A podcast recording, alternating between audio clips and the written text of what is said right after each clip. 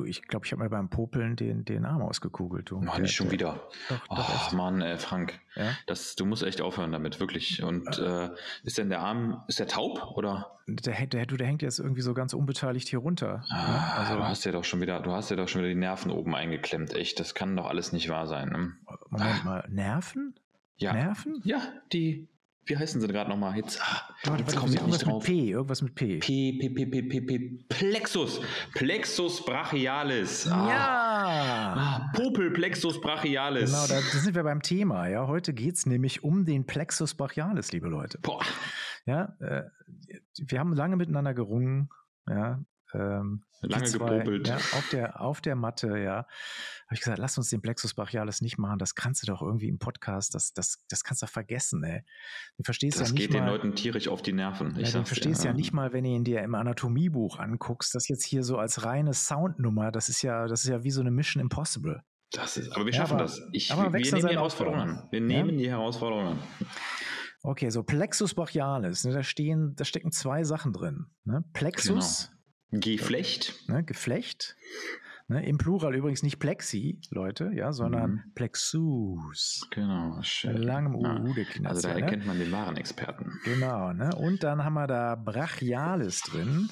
Da steckt Brachium drin, das ist der Arm. Genau. Also auf den Arm bezogen. auf Genau. gut Deutsch Armgeflecht oder Armplexus. Absolut.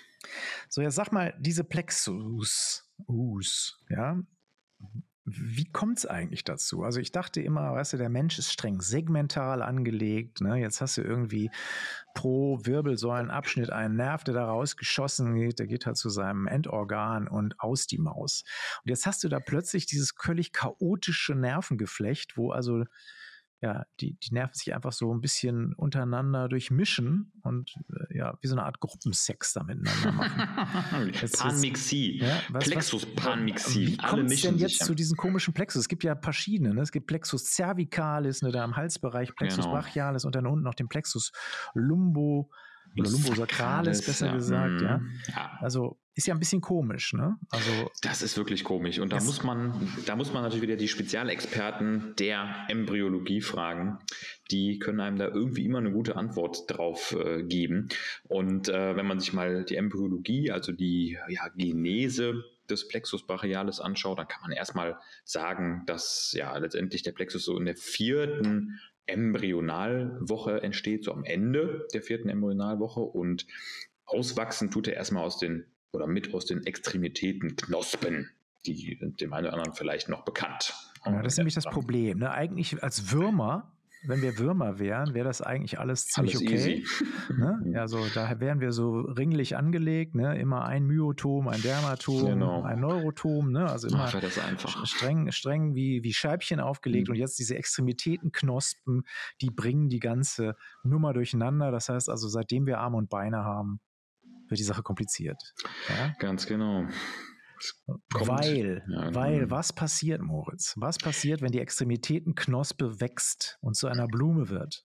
Tja, dann kommt es eben genau zu dem, was du gerade schon erwähnt hattest, nämlich diese ursprünglich segmental nebeneinander angeordneten Myotome wachsen ja letztendlich aus, verteilen sich über den Arm hinweg, vorne, hinten, unten, seitlich, oben und da kommt es dann eben natürlich auch praktisch zeitgleich zu einer Durchflechtung der ursprünglich segmental angeordneten Nervenfasern und prompt hat man dieses Chaos, was die Mediziner foltert beim Lernen. Also man könnte es, wenn man so ein, so ein letztlich so ein Bild aus der, aus der Musik irgendwie benutzt, so ein, so ein Plexus ist wie so eine Art Remix. Ja, Ja, also man weiß irgendwie noch, was das Original ist, aber es sieht nicht mehr ganz so aus und es hört sich nicht ganz genau so an. Genau, ne? Also es, Plexus ist eine Art Remix der, der Nerven. Und jetzt äh, Plexus brachialis, äh, wir, diese Plexus bilden sich ja aus den anterioren Ästen, also aus den vorderen Ästen irgendwie der Spinalnerven. Wir wissen, die hinteren ziehen zum Rücken. Genau, Rami dorsalis ne? nach hinten, genau. Ne? Und die, die vorderen anterioren Äste, die Rami anteriors, äh, vorderen, die vorderen Spinalnerven. Und der Plexus brachialis formt sich jetzt aus welchen Segmenten ungefähr? Genau, ungefähr C5, also cervicales am Segment 5 und TH1. Also dazwischen liegen praktisch alle Segmente, also. die da ihre ja, vorderen Spinalwurzeln genau, also C5, C6, C7, C8 und TH1. Wie das so ist, Leute, alles, was wir jetzt erzählen, steht unter dem Vorbehalt der interindividuellen Unterschiede, mhm. weil dummerweise die Anatomie halt nicht bei jedem Menschen gleich ist. Das Natürlich. heißt also, der Plexus ist auch bei jedem Menschen so ein bisschen anders geschneidert. Es gibt da Gemeinsamkeiten, aber es ist halt nie immer genau das Gleiche. Also das, was ihr in den Anatomiebüchern sieht, dürft ihr immer nicht auf, für, für ganz bare Münze nehmen, weil äh, jeder da so seine eigenen kleinen Variationchen reinbringt. So aber C5 bis TH1 ist ein ganz guter Bett. Damit kommt ihr irgendwo ganz gut zurecht. So, und jetzt hat man in, diesen, in dieses Chaos, in diesen Remix, hat man Gott sei Dank anatomisch so ein bisschen Struktur reingebracht, indem man einfach mal äh, verschiedene Abschnitte definiert hat. Ja, und jetzt kann man das unter verschiedenen Gesichtspunkten machen. Man kann den Plexus einmal strukturell gliedern, also sagen, okay, wie sieht denn das Ding aus? Und topografisch, also wo liegt es? Genau. Also man kann sich das aus unterschiedlichen Aspekten ansehen. Und wir fangen jetzt mal mit der strukturellen Gliederung an. Also wie teilt sich das Zeug auf?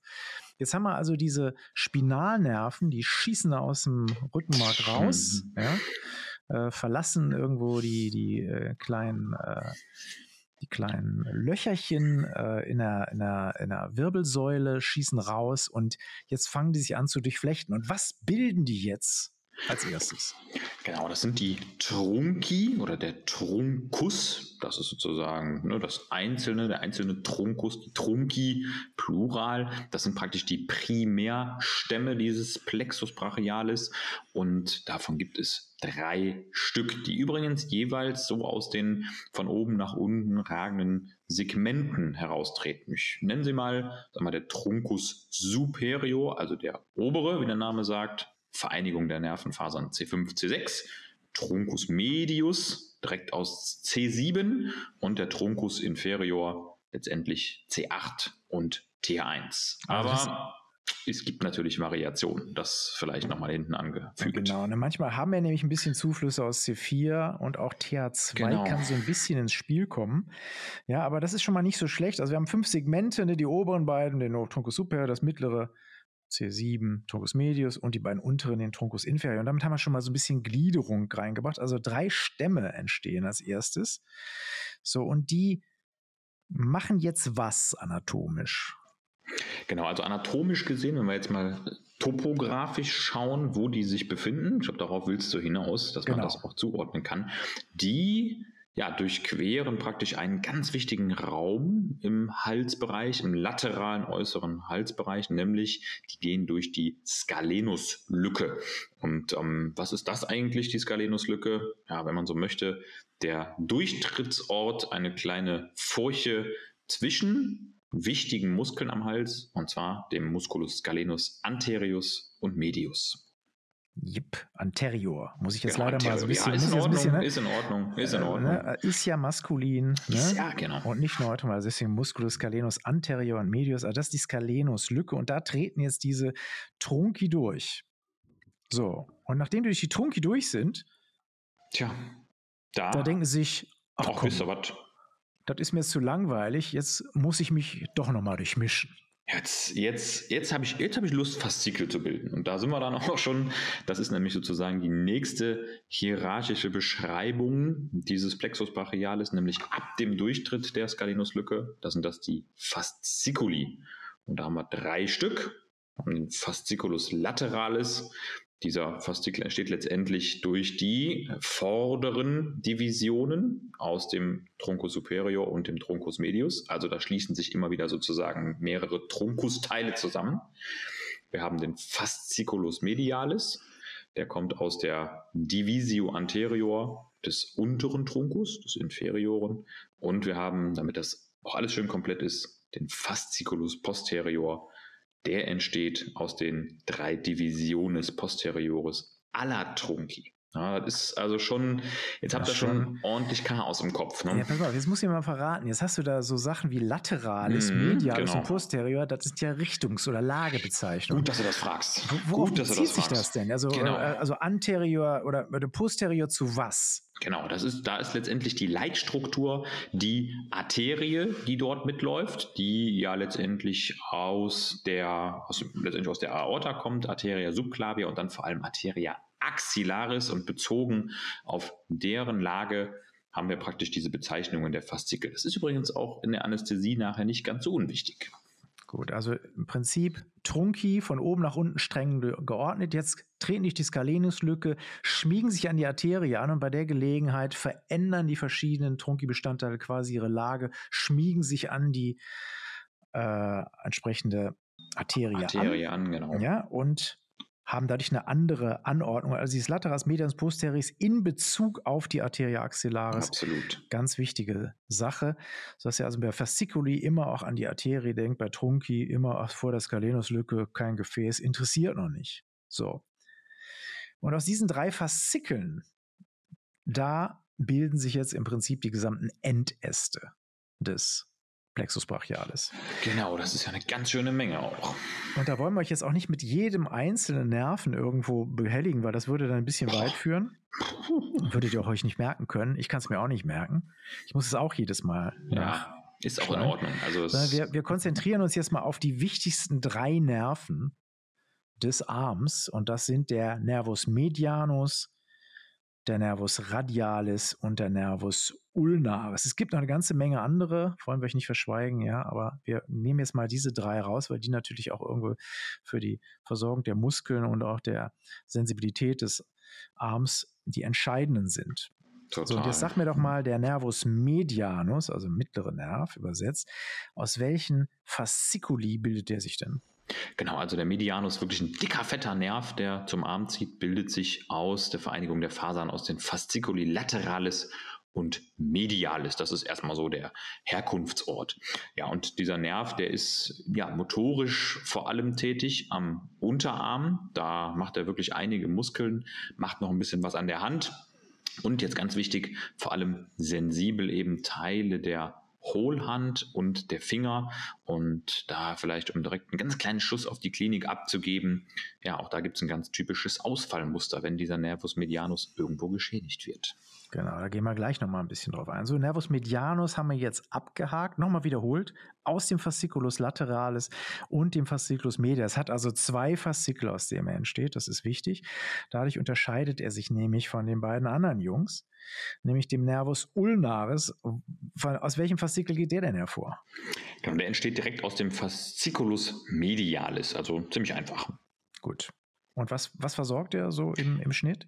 Genau, also beim Ulnaris kann man sich gut merken, dass vor allem die gesamte Hand motorisch innerviert wird, also viele Funktionen der Hand, eben Klavierspielen, Faustschluss, Öffnen, Schließen, Klatschen mit Stabilität in der Hand. All das wird über den Ulnaris und seine innervierten Muskeln absolviert und aber natürlich auch noch sensible äh, Fähigkeiten, die er mitbringt und ist da eben vor allem auf der ulnaren Seite, also der ellenseitigen Seite des Arms und vor allem des Handrückens sensibel aktiv.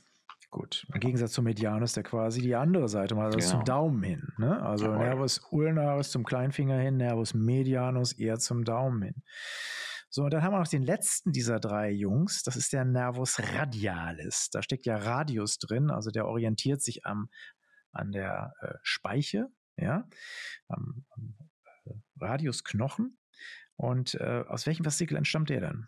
Genau, der kommt aus dem Fasciculus posterior und der macht vor allem motorisch eben ja nahezu alle Strecker des Arms, also sowohl den großen Trizeps, der auf der Rückseite des Arms für die Ellenbogenstreckung zuständig ist, aber auch die ganzen Extensoren des Unterarms, Brachioradialis beispielsweise und äh, ja, die Muskeln, die die Finger extendieren. Also so ganz vereinfacht lässt sich das ganz gut merken, ohne, ohne, ohne dass das jetzt wirklich ganz richtig ist, muss ich dazu sagen. Ja?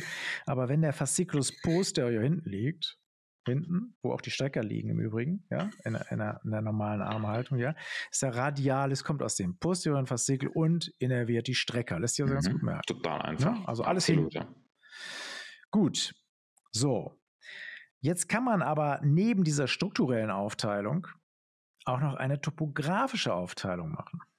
Ja, das heißt, man guckt sich an, welche Teile des Plexus liegen. Wo? Und da bedient man sich eines Knochen, der da rumschwirrt, der quasi wie so eine Art, ja, könnte man ja, eine sagen, Grenze so eine, fast, so eine Schranke, fast genau, so, eine, so eine ne? Schranke zwischen oben und unten. So eine waagerechte, die quasi mhm. den, äh, den Plexus einmal schneidet.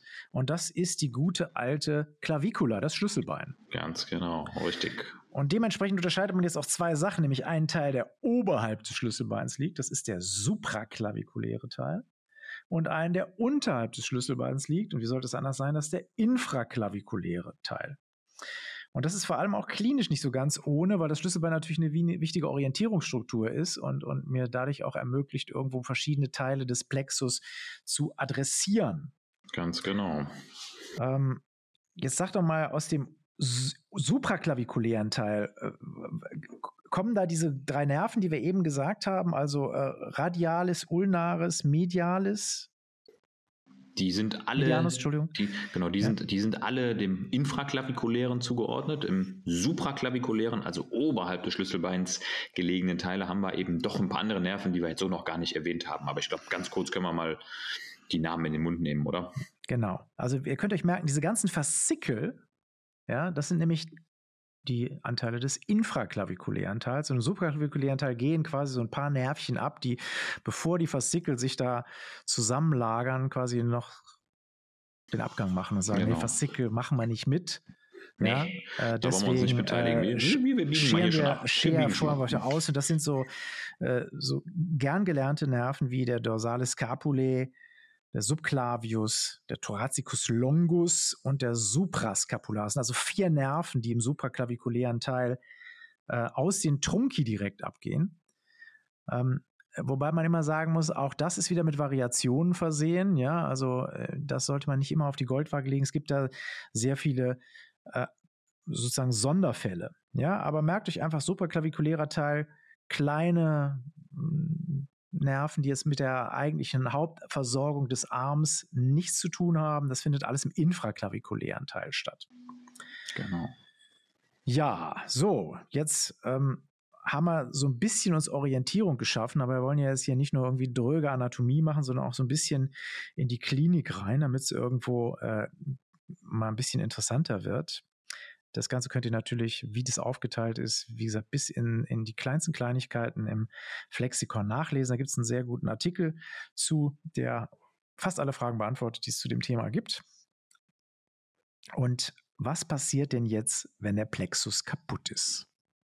Genau, also da ist natürlich der, der spitzfindige Anatom jetzt schon sofort hellwach, weil er natürlich genau weiß, je nachdem, wo die Verletzung dieses Plexus stattfindet, zum Beispiel durch Sturztrauma, durch Abrisstraumata, aber vor allem, und das ist auch wichtig zu wissen, Geburtstraumen, kommt es eben zu Armplexus-Lähmungserscheinungen, also praktisch Schädigungen dieser ganzen Nerven. Wir haben ja gelernt, ähm, vor allem der gesamte Schulter-Armbereich wird hier innerviert und dementsprechend ergeben sich auch typischerweise ja, zwei große Schädigungsmuster. Mal abgesehen davon, dass natürlich auch eine Totalschädigung vorkommen kann, was aber wirklich eine Rarität ist.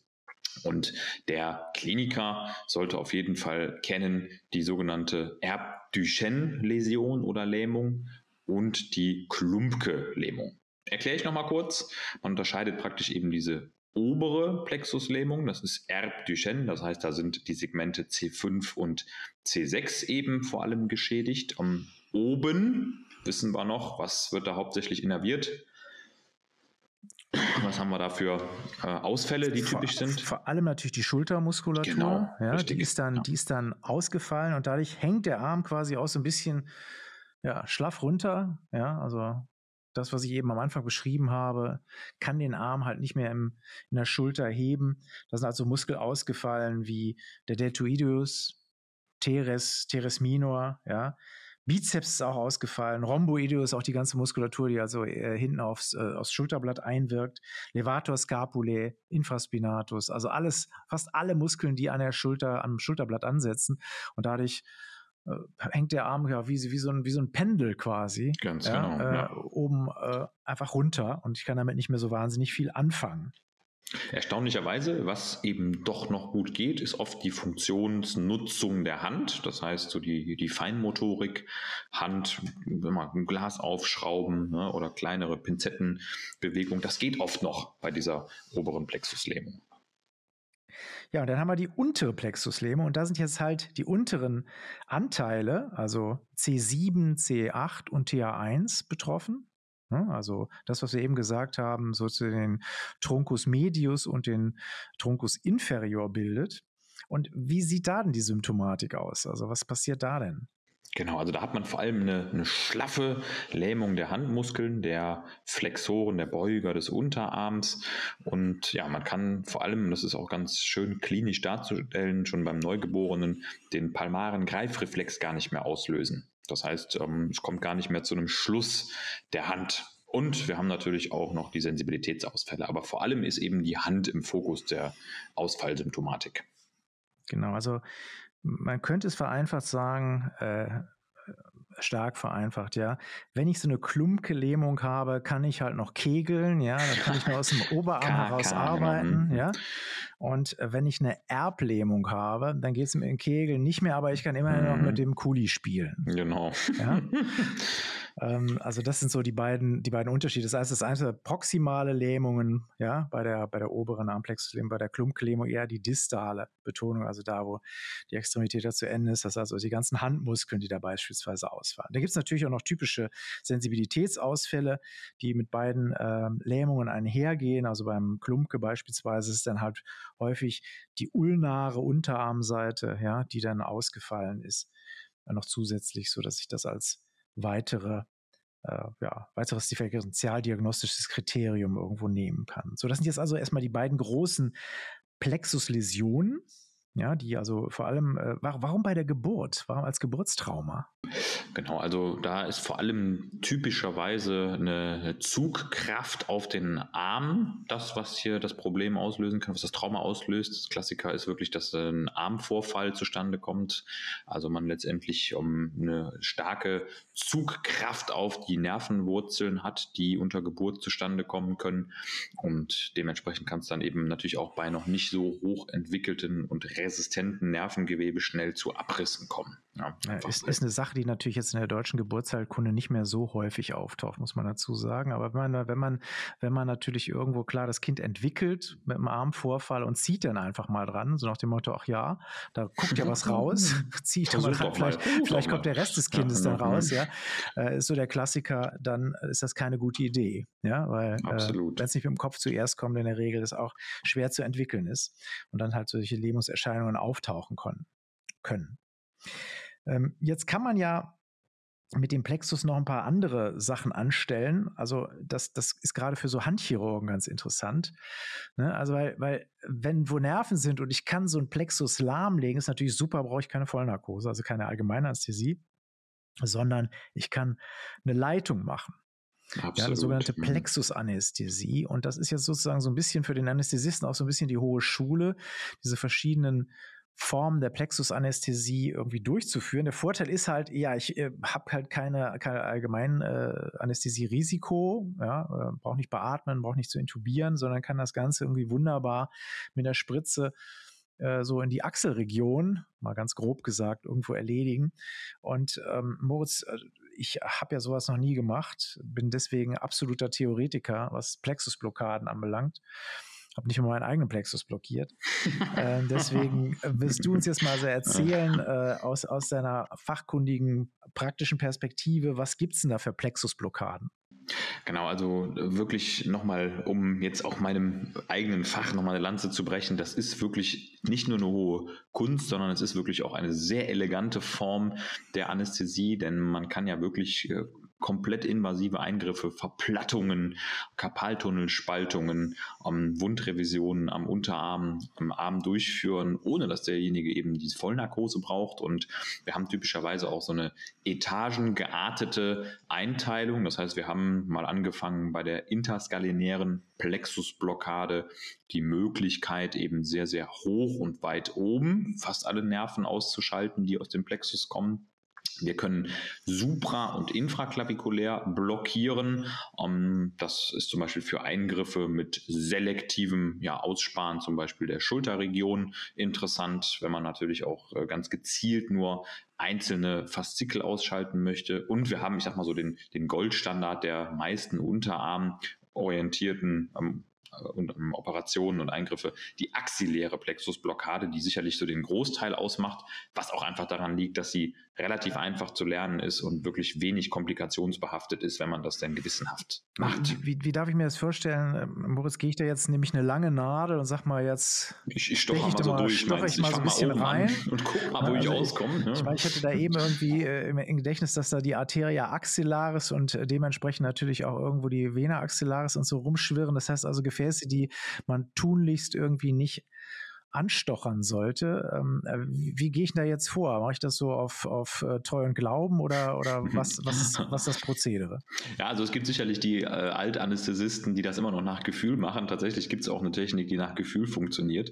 Ähm, aber der absolute Goldstandard ist mittlerweile natürlich die sonografische Steuerung. Das heißt, man führt die Nadeln, die in der Sonographie sehr schön äh, sichtbar sind, eben wirklich in dem Ultraschallkegel an die Nerven heran unter erstens Aspiration, das heißt Ne, man übt Zug auf die Kanüle äh, aus über einen Schlauch und am Spritzensystem und sieht eben auch ganz klar, wo geht mein Lokalanästhetikum eigentlich hin? Bin ich um den Nerven herum? Bin ich vielleicht schon durch die Nervenscheide durch, was natürlich auch gefährlich werden kann? Und so komme ich wirklich sehr elegant durch eine, wenn man das denn beherrscht, fast dreidimensionale Manövrierung an die einzelnen Fasern. Und der ganz große Vorteil ist einfach, dass man viel, viel weniger Anästhetikum braucht. Ne? Wenn ich nämlich weiß, wo ich bin, und ganz gezielt eben eine Menge abgeben kann, dann spare ich mir einfach wirklich einige Milliliter an Lokalanästhetikum und das wiederum vermindert natürlich dramatisch auch die potenzielle Toxizität die Giftigkeit dieser Stoffe, die ja nicht Mach, ganz ohne Mache ich das unter Neurostimulation wie bei, wie bei anderen äh, das kann man, das, Leitungsanästhesien? Genau, das kann man noch machen. Also viele machen so eine Doppelredundanz, ähm, das heißt, die nehmen dann Elektrostimulation und Ultraschall, wobei man klar sagen muss, dass Ultraschall immer mehr der geforderte Standard wird. Auch mit der Stimulation ist das natürlich möglich. Da muss man immer wieder sagen, das kann für den Patienten durchaus mal unangenehm sein, weil er wirklich merkt, wenn man jetzt mal so einen ah. ähm, ja, Nervus medianus direkt stimuliert, ne, dann kommt es eben auch zum, zum Ausschlag und zum Arbeiten der Muskeln, die da innerviert werden. Das ist also schon ein komisches Gefühl. Und auch da ist die Treff, Trefferquote bei weitem nicht so gut wie Ultraschall gesteuert. Also am besten also. ist, man macht beides. Und ähm, man sieht dann auch sehr schön, wenn man dann das Lokalanästhetikum spritzt, dass sofort die elektrostimulative Antwort erlischt. Also das ist immer das Faszinierende für den jungen Anästhesisten, wenn er dann sieht, wie bei zuvoriger Stimulation und Ausschlag Zuckungen, zum Beispiel der Daumenmuskulatur unter Spritzen von Xylokain, zwei, drei Milliliter, das plötzlich weg ist. Das ist also ganz faszinierend zu sehen, weil so eine Aktio-Reaktio hat man ja wirklich selten. Ja, also also ne, beim Abdrücken dann, also bevor einem der Patient mit seinem äh, Arm quasi ja dann äh, eins reinhaut, hat man den schon platt gemacht. Ja, dann schon dann schnell vorher abdrücken, damit man genau. das Ding als anästhesiert und nicht in sich Absolut, eine fängt. Ja, Ganz genau. Gut, das war, jetzt mal, das war jetzt mal hier ein relativ kurzer und knackiger Postka äh, Podcast. Wir haben es hier unter 30 Minuten geschafft. Wir lassen es auch mal dabei. Wie gesagt, Leute, wir wollen jetzt hier nicht eigen, jeden einzelnen Nerv vorbeten, weil das geht links rein, rechts ja, raus. Lest es euch ran. Merkt euch, Trunki, Faszikel, supraklavikulär, infraklavikulär und dass das Ganze auch nicht so ganz unwichtig ist aus klinischen Gründen, weil man da halt auch ganz gerne mal anästhesiert. Und äh, das ist der letzte Podcast für, äh, für dieses Jahr. Oh ja. ja ähm, also 2021 kommt jetzt nichts mehr. Wir haben auch ein bisschen Pause gemacht. Deswegen machen wir eine, haben wir auch eine Doppelfolge jetzt, die wir, die wir rein, raushauen. Äh, Wunderbar. Und, äh, in 2022 geht es weiter, sobald der gute Moritz nämlich seine Quarantäne beendet hat. ich will euch nicht verschweigen, der sitzt nämlich gar nicht neben mir. Der äh, war nämlich in Südafrika und äh, wie ihr wisst, sitzt da die böse Omikron-Variante. Und damit er sie nicht einschleppt, hatte sie zwar nicht, aber aus Vorsichtsgründen wurde er zu Hause eingelocht. Ja. Genau. Ich hatte viel, viel Zeit, mich mit Plexen und Milzen und sonstigen anatomischen Rekapitulationen zu beschäftigen. Seht ihr, auch Ärzte sind vor der Quarantäne nicht sicher. So ist ja. es. Ich, also ich persönlich kann nur sagen, auch das muss man mal gemacht haben. In Klammern eigentlich nicht. Aber ich kann jetzt immerhin jeden verstehen, der mal in Quarantäne musste. Um, wir haben Gott sei Dank alles zu Hause, um hier ein sehr aktives, gesundes Leben auch in den eigenen vier Wänden zu führen. Das ist ja wirklich wichtig, dass man so seine Bewegung beibehält. Aber ähm, da wird einem mal wieder schnell klar, was es bedeutet, frei sein zu dürfen ne? und einfach mal die Tür aufzumachen und rauszugehen. Also Leute, Podcast hören geht auch an der frischen Luft. Ne? Von daher Kopfhörer aufs Ohr und ja, den Flex Talk rein. Es kann genau, euch nur ne? was bringen. Wir lassen jetzt den Moritz weiter an den Gitterstäben seines Fensters sägen und ja, verabschied, verabschieden uns und bis bald. Tschüss. Ciao.